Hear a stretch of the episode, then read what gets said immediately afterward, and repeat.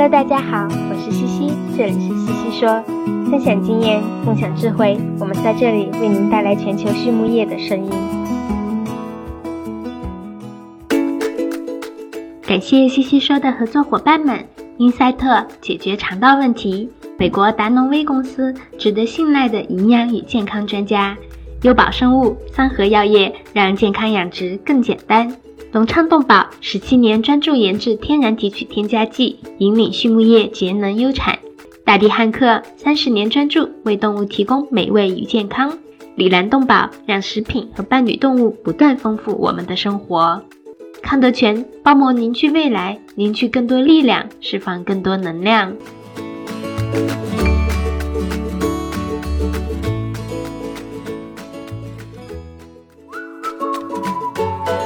优宝生物、三和药业作为全球营养产品服务商，专注打磨生物发酵、酶催化和分子微胶囊制剂技术。凭借在动物健康领域二十四年的研发积累与临床实践，和一支经验丰富的研发、技术服务和质量管理专家团队，产品与方案涵盖维生素原料与功能营养剂、饲料消化、肠道健康和健康养殖，为全球十五个国家的合作伙伴提供经济高效的产品与服务。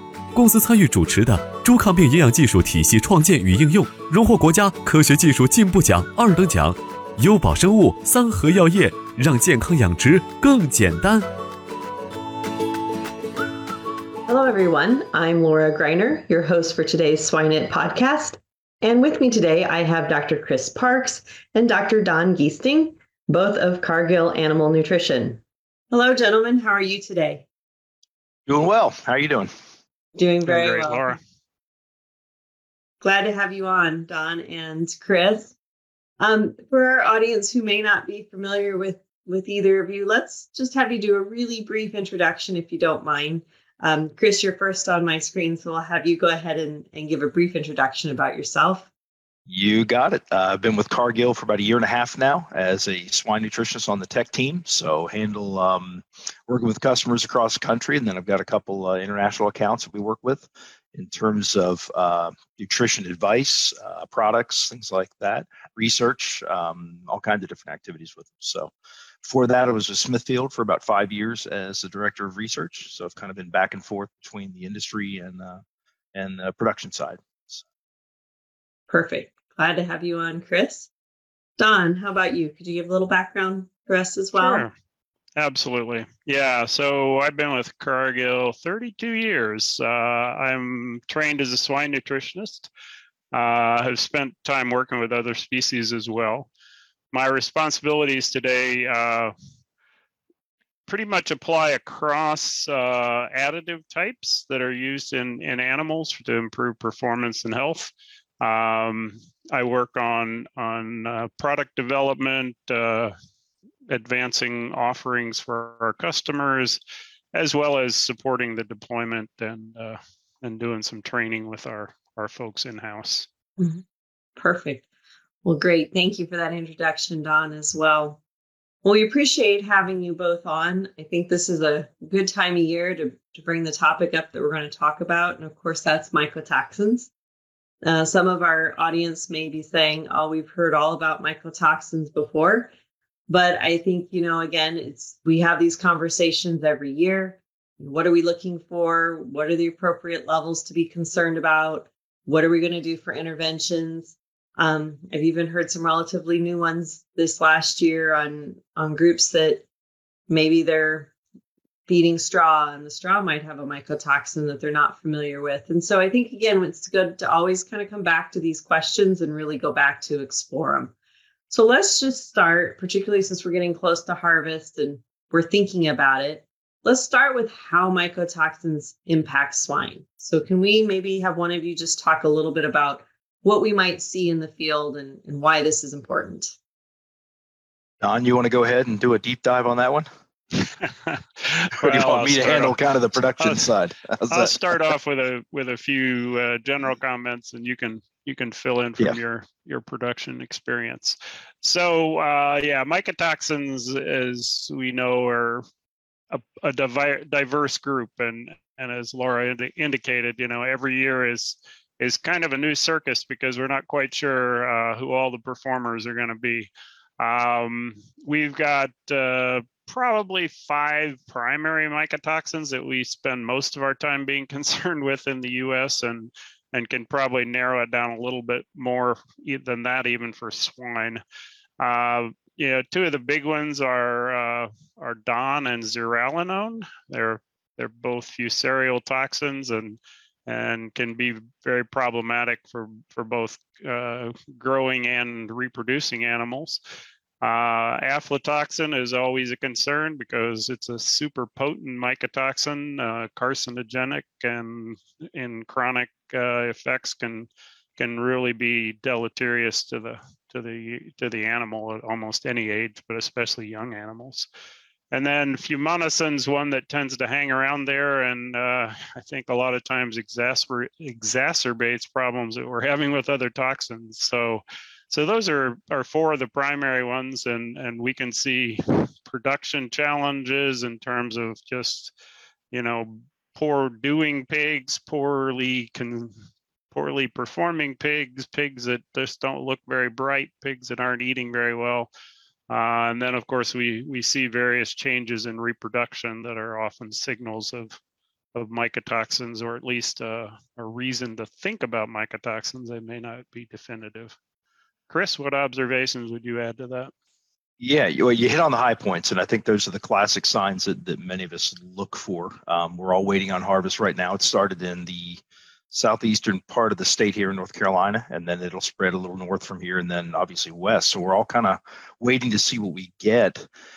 Uh, besides the classic signs of high levels, I think more of what we're we're looking for too is is those chronic lower levels of mycotoxins we're moving into a stage now you know my philosophy has changed on this you know what i consider high levels.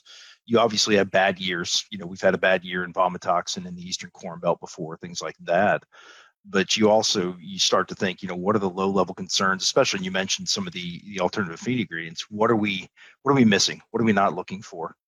That's really you know what we're going to have to pay attention to and to that performance. And, and you mentioned immune suppression. I think you know a lot of things go along with that that again that low level chronic exposure to these things it may not be a frank condition in the field. It may be slightly decreased feed intake for example.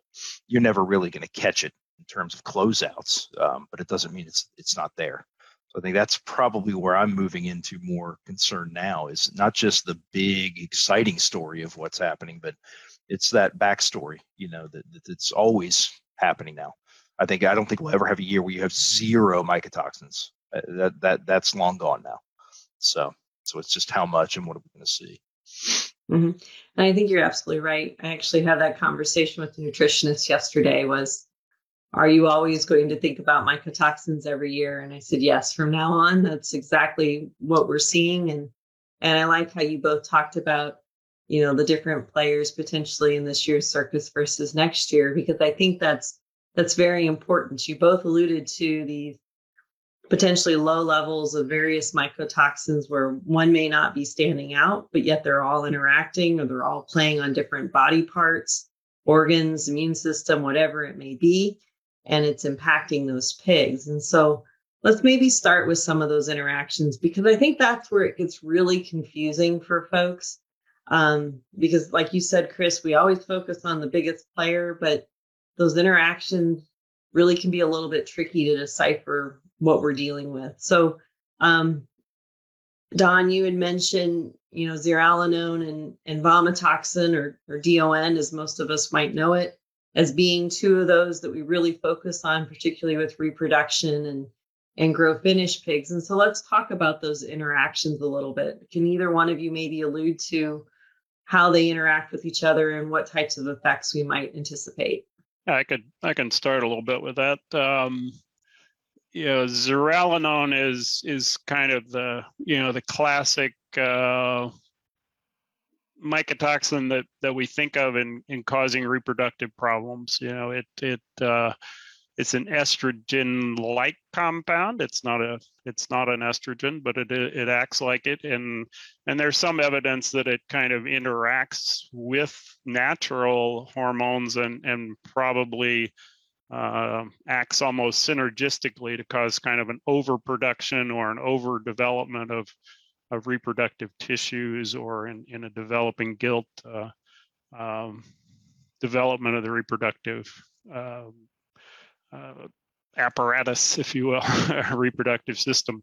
Um, DON is is more subtle in relation to uh, to reproduction, but uh, there is some recent indication that it, it probably has some some limited direct effects on the reproductive tract, but it also has has big effects on uh, you know it's always going to cause feed intake uh, responses, and and of course in in uh, lactating animals particularly that's that's problematic um, and will exacerbate any any reproductive issues.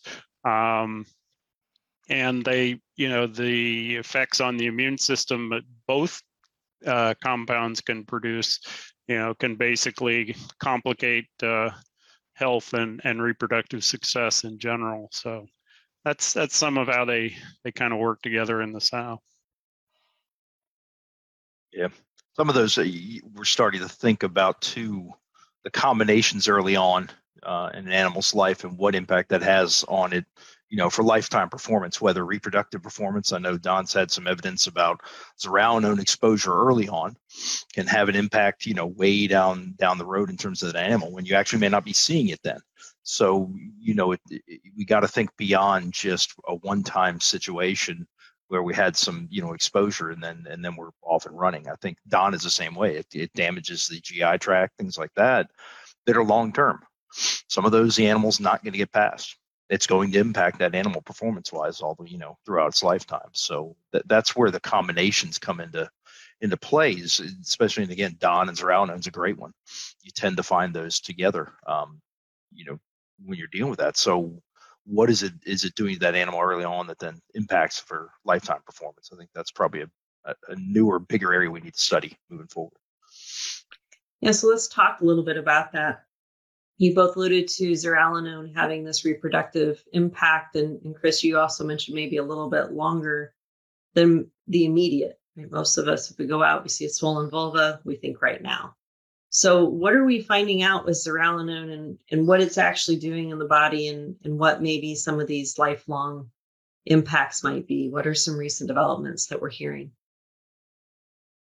Yeah, I think uh, one of the one of the paradigm shifts I'm seeing is just you know thinking about zearalenone almost as as no safe level. I think in the past we used to think about you know a part per million or more before we got very concerned, but but some of the the work that's been done, particularly in Europe in the last uh, half a dozen years or so, has shown you know levels that are down in that uh, you know non-action level but with chronic exposure, you know, leading to, um, you know, reductions in lifetime reproductive performance, changes in reproductive tract, um, you know, some ovarian uh, damage, uh, fewer uh, ova being shed over the lifetime of the of the female,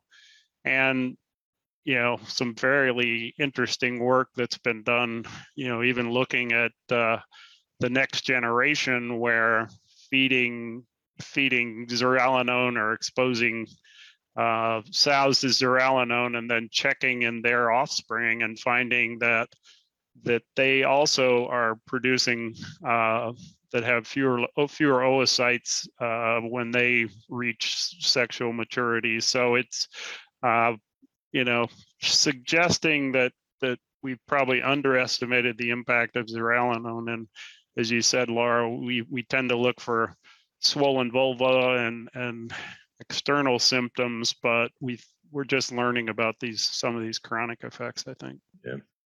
Don hit on a great point years ago, I mean, some of the older research, you wouldn't be concerned about it until hit, like you said, one ppm or greater. So if, if things were happening below that level in the feed, I, I basically didn't have any concern at that point. But but at this point now, you, you start to see some of the research in the much lower levels that, that these animals respond to. It changes how you look at things in the big picture.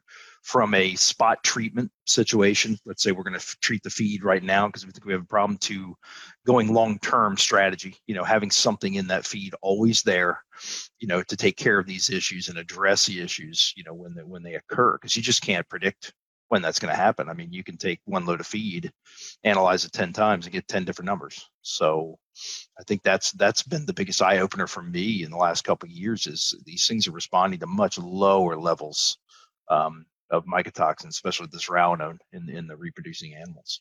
Mm-hmm. Yeah, I kind of worked off a, a fairly low number of about 250 parts per billion for my females, but that's what's intriguing to me is this recent work or relatively recent work that's suggesting that it's intergenerational. I mean, again, we we've learned so much about nutrition and the impact of maybe a malnutrition event during fetal development that can impact generations thereafter. And so this is intriguing, right? This is another one of these steps or pieces that we maybe didn't think about, but they're real, right? And they're happening. And we need to think about something beyond the immediate. So that's really intriguing to me. It makes sense logically, but it wasn't something that I connected to to other information. So I think, you know, that that's obviously concerning and and you all we've kind of talked a lot about reproduction, but at the beginning there, Don, when you talked a little bit about mycotoxins, you alluded to some other things. You alluded to the fact that mycotoxins can suppress the immune system and um, you know have other challenges. And so let's let's kind of jump over to the immune suppression for a minute. How do mycotoxins do this? Yeah so one of the you know there's there's so many mycotoxin effects that are different uh, across different mycotoxins. One of the things that's closest to common is is immune suppression uh, and inflammation. So inflammation is is one of the big effects on the immune system that uh, uh, is is is caused, I guess, directly by mycotoxins, um, but also macrophage phagocytes in general tend to be suppressed by by some mycotoxins. Uh, T and B cell levels are are uh, reduced by some mycotoxins, and that includes um, zearalenone, fumonisin, uh, DON. Several of those have been tested. A lot of the testing has been done in, in cell cultures and things of that type. So whether they all uh, correlate perfectly back to in vivo aren't all defined yet, but but again, it's a pretty pretty common uh, relationship there. Um, and then, you know, in some cases, some of these mycotoxins will cause, frankly, cell death or higher level of apoptosis. So, so that you know obviously is part of how they damage organs and part of how they damage mucosal tissues and and have effects at the gut level. Mm-hmm. So, Chris, as you're listening to that, you think back to your your production nutrition hat what does that tell you? What are you concerned about when you hear the words immune suppression? You think of immune suppression. What do you in what Don mentioned that you you throw in that cytokine cascade is interrupted. Um, things like that'll happen. In production side, think about vaccine efficacy. That's a that's a pretty straightforward one. Um, we we tend to think we you know we apply the vaccine, should be good to go and we move on. That's when I there's data out there. I was reading some a little while back on vomitoxin. You know, that interferes with the ability for the vaccine to, to work properly or actually the animal to uptake the vaccine and process it properly because you're interfering with the immune system and different things in, in that animal. So that's an area we probably don't think about much at all. You know, you never connect the two dots on that one. But simple production things that we're we're doing, everyday production um, practices are going to be impacted by these mycotoxins. So that's that's probably the one of the larger ones I think about in terms of of animal health and production. You know, is what was that? What else is it interfering with? You know, not just the basic performance and feed intake, but yeah, big term. You know, longer longer term, bigger picture type things. Well, certainly. When I hear immune suppression, I worry about disease susceptibility. Right? How how more how more likely are they essentially to develop a disease? Um, not be able to push off that E. coli challenge or that strep challenge, and it becomes overwhelming rather than being a morbidity, it becomes a mortality event. And so immune suppression is, is obviously a big one. But I also heard Don talk in there about inflammation. And so when I hear the word inflammation, I think about oxidation events, oxidative stress. And so immediately go to antioxidants. So let's talk about antioxidants and um, and this inflammation event that could be occurring with mycotoxins. What do we what do we know today? Yeah. So yeah, as we as we observe the the inflammation, then you kind of activate the antioxidants to help clean up, you know, the peroxides that are part of of inflammation and and some of the cytokines you know and you know so you're putting a higher drain on the on the antioxidant status.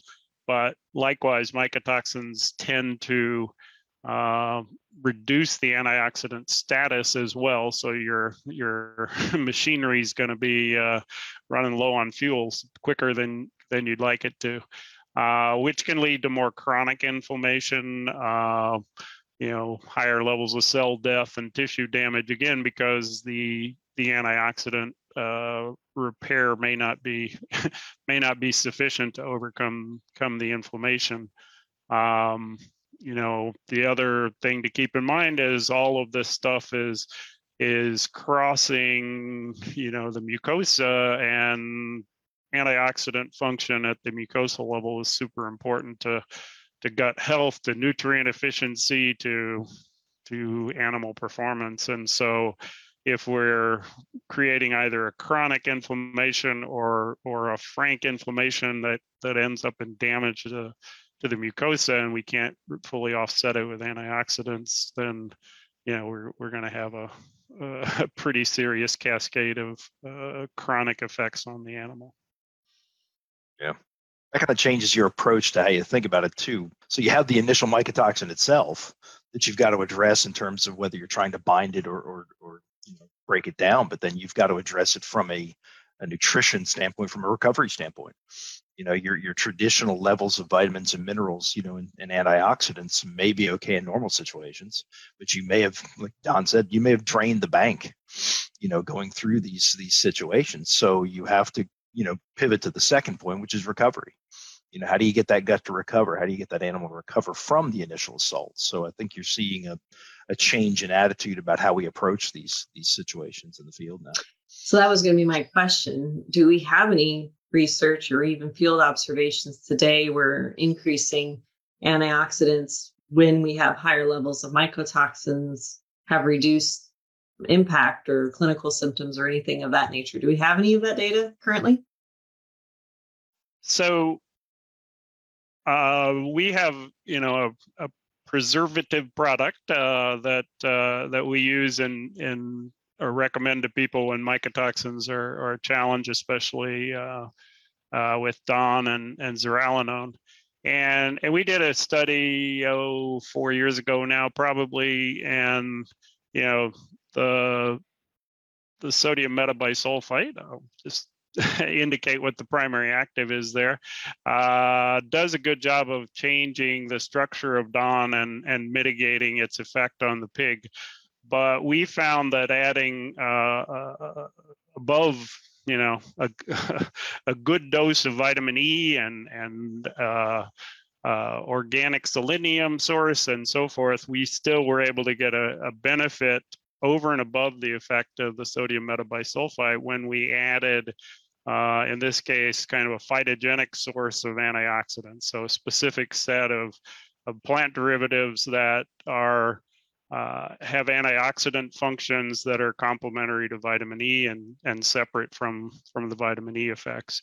We've also seen some, some situations where raising the vitamin E level will also uh, help with that, although we think we can go further with a combination than we can with simply raising the vitamin E level.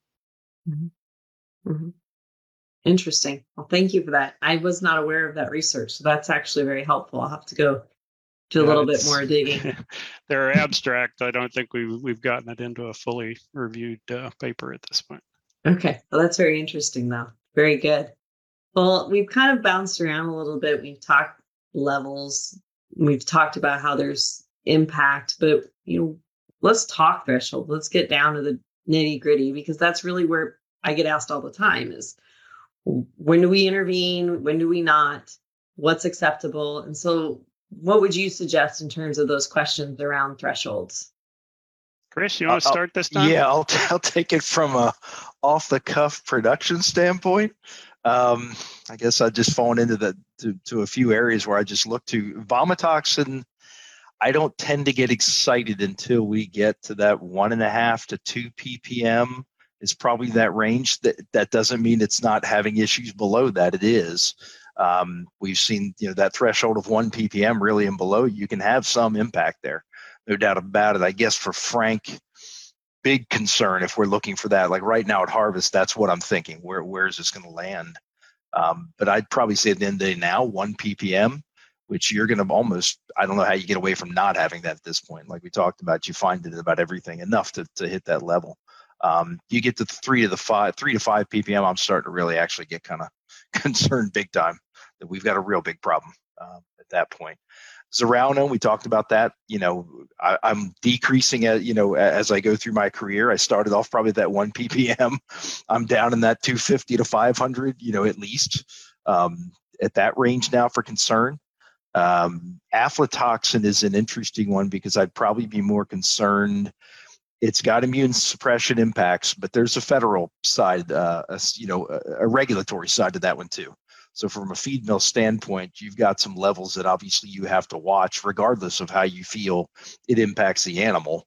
You know, 20 parts per mi- parts per billion in, in, a young animal, that is the limit. You know, in, in corn and other ingredients like that. So that sets the tone for it. Um, so at that level, you really have to start thinking about what's going on there. So, so that's just more of an off the cuff. Those are what I'm looking for initially. You know, as harvest comes through, where does that sit? And then you start to make plans kind of based on that. What about fumonisin? Chris, do you take that one into account? More and more now than I ever did. Um, fumonisin one, if you look at some of the older research, um, you know, some of the signs you're looking for, you know, pulmonary edema and sows, things like that, which we, we don't tend to see as much you may see that out there. We've had areas I know in the past that have been five to eight, you know, ppm of that, if not higher. Um, I think that's probably if you had to pick a sleeper, that's the sleeper one in terms of impact. So we don't fully yet understand what is it doing to sows. Um, there's some other impacts that it can have. I believe we talked to one yesterday. Don and I did about heart attack. You know, that's one we don't tend to think about. You know, and who diagnoses a heart attack when a sow has sudden death? You know, that's one of those again a sleeper that I have to think there's more to it than we know right now. And so it's you're you're starting to see more groups test for it. We certainly test for it, um, but I think you're going to start to see more and more research around that. That was something I always noticed. You know, between the years with the crops, the fumonisin was creeping up, but yet my other three, the vomitoxin, zearalenone, and aflatoxin, were all below what I would consider thresholds, which are similar to the numbers you talked about, I could still walk in a barn and see zearalenone, right? I'd see necrotic tails and missing skin on piglets being born, and and yet those levels were notoriously low. We measure them every month, but fumonisin was always there and present. Exactly. and so I, I agree. Uh, yeah. I think that is the sleeper, right? And it, for me, in my experience, it almost tends to magnify the other mycotoxins that are present and that's not fair, right? Because we know it does its own thing too. But um, I agree. I think it is that sleeper that sometimes takes us down the wrong path almost. Yep. Yeah. There's been some unknowns that we've had that you just can't quite put your finger on, but you know, there's it's in the background there. Mm-hmm. Um, especially, you know, we, we've had situations where your general feed samples or your general ingredient samples weren't really showing much you know, but they may have bought an offload or three or four offloads of off spec some something else and just dumped them in the corn, for example. Um, that may have come through as a slug, and bam, you have your issues, but you'd never catch it. You right. never find it. And so I Absolutely. think there's a you know more of that probably goes on than we realize, but that's probably the big one for me, trying to figure out moving forward. There's there's things going on in sows that just don't make sense. You know, they're not making sense. So no. there's got to be something else there. That's that's how I look at it. Yeah, Laura, I think you're alluding to it. Uh, you know what you're saying about fumonisin is is good. I think what Chris has alluded to in terms of if you've got more than one of those toxins, you know, to me, it's, you know, you're a whole lot more sensitive, a lot more concerned, you know, you're a lot more concerned with, with two or 300 parts per million of zearalenone if you've got, you know, a part per million of DON on top of that. And in our experience surveying corn crops, if you've got two or three hundred parts of Z, you almost always have a, part per million of DON. You know, they you rarely see a, a zearalenone effect without without DON.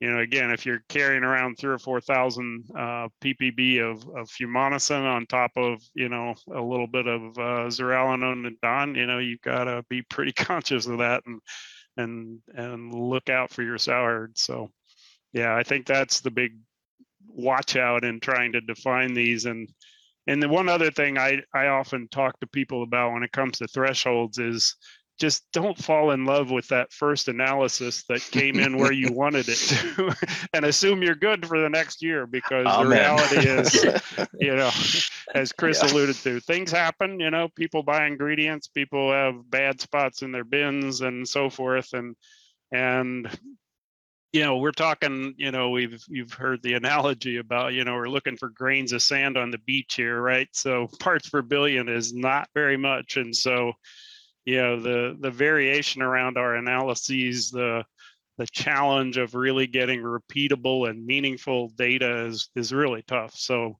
you know, the more you test, the the better your number, even though uh, you'll see a lot of variation around it. So, uh, you know, don't don't assume that uh, you know 200 parts per billion is okay, even if you're tracking at 250, because chances are, you know, a sample a couple yards away in that bin might have been three or four or 500 parts per billion just as easily.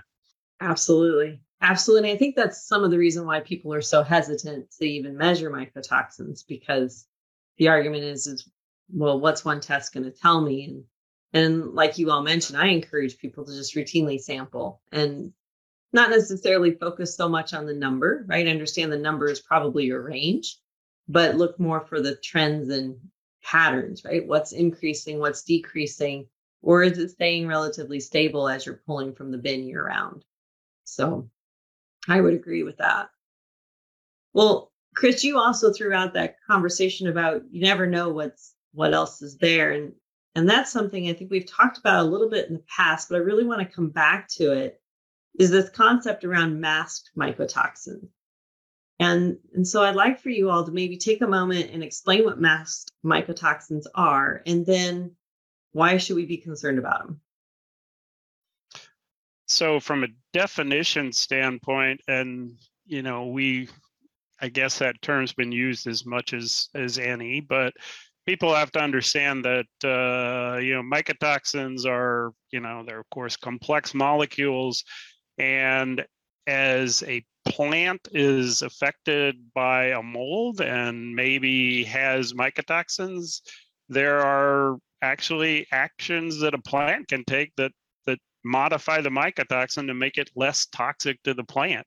So this is true for uh, it's true for DON, it's true for fumonisin, where and the most common modification the plant makes is is to add a glucose unit to it. So uh, uh, there there are and in turn now you've got a modification of that toxin, and when you do the analysis by particularly quick tests, but even even if you're doing uh, doing a lab-based analysis, you're you're going to have a different peak, right? So because the compound now has a different molecular weight, uh, it comes off uh, uh, differently and is going to be measured or not measured actually. So, but the reality is this masked mycotoxin can then be modified in the animal. So the animal may take that glucose unit off, and now voila, you're back to uh, to full-fledged DON or zearalenone or fumonisin. So that's just kind of an example of how a, a masked mycotoxin works and what it is. I think that brings us back to that question then, or that example of, of really showing us that whatever you're testing, your your assay might be missing something else, right? And so using the animal to also tell us what's going on is going to still be one of the most important things we can do um, at the end of the day. 康德全企业包膜技术在农牧行业应用的倡领者，成立二十余年，一直专注于生物包膜技术的研发、应用与生产，拥有智能微囊包膜专利技术，核心包膜产品远销全球五十六个国家和地区，实现中国品质服务全球。现推出包膜产品检测服务、包膜产品研发服务、包膜产品技术定制服务，让我们分享包膜技术带来的改变。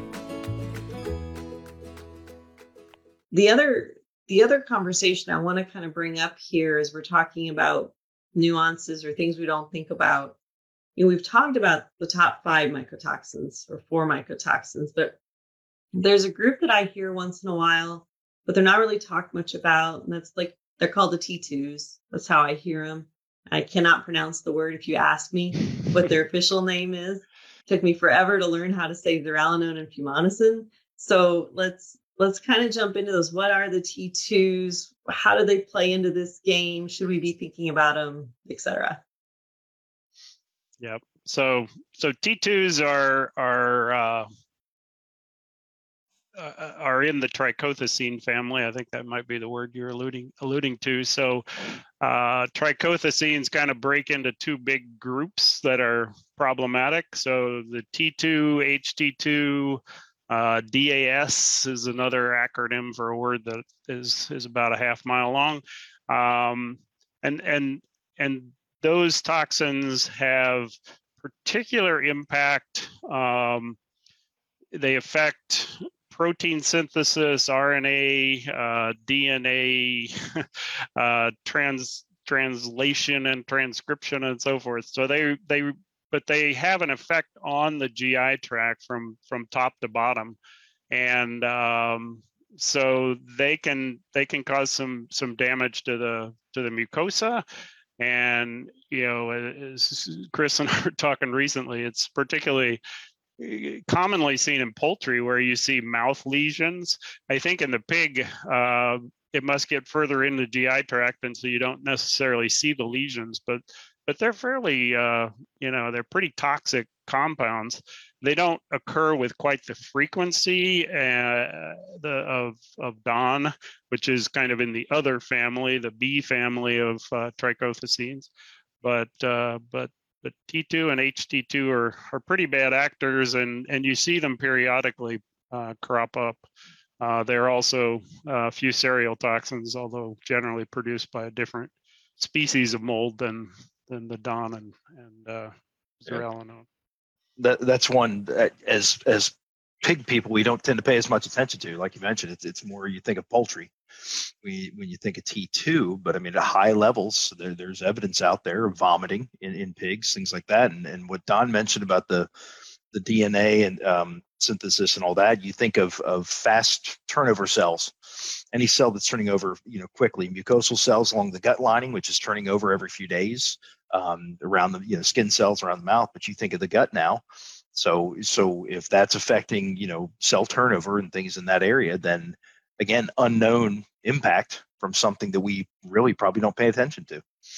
Doesn't mean it's not happening in that animal, but again, it's not on the radar really you know that's not we test for it here and there but i don't know how often any producers ask me about well, what about t2 levels? Have we been watching? No i mean it just doesn't come up.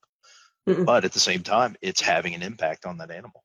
So yeah, i think that's interesting because i'm one of those that's really guilty of that. You get your mycotoxin report and go oh there's t2s don't yeah. really know what they're doing in the pig. They're there we'll just leave them alone yeah right? that's a chicken thing. You don't worry yeah about it's a chicken thing. But it, that's a good point. We don't know what it's doing down the stream from from the mouth and so clearly there might be something that we need to be considering. Yeah.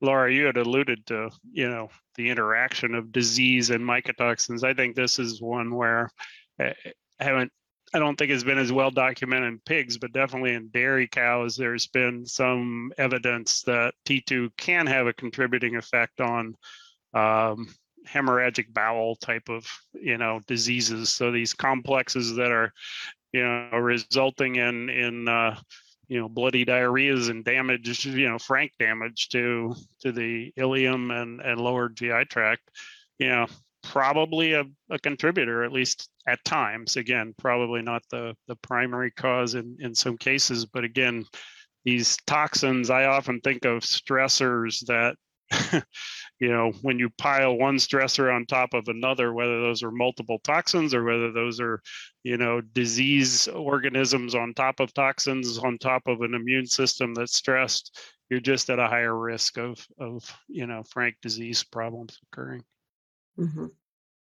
Yeah, that's a good point. And it's probably not something we want people to start associating hemorrhagic bowel with T2, but you you never know, right? So you never know. It's always something to, I guess, put in the in the hat with everything else. Well, gentlemen, I see our time is is really wrapping up, and I greatly appreciate the opportunity to visit with you surrounding mycotoxins. Certainly helping our producers get ready for the fall and, and anything that may come with harvest. And um, want to ask first if there's any last words or pieces of advice that you would like to share with our audience. I guess I'd go with the old Boy Scout saying is it be prepared. That's how I always look at it. We're all kind of watching crop reports now, trying to wait and see what's going to happen. It, be prepared.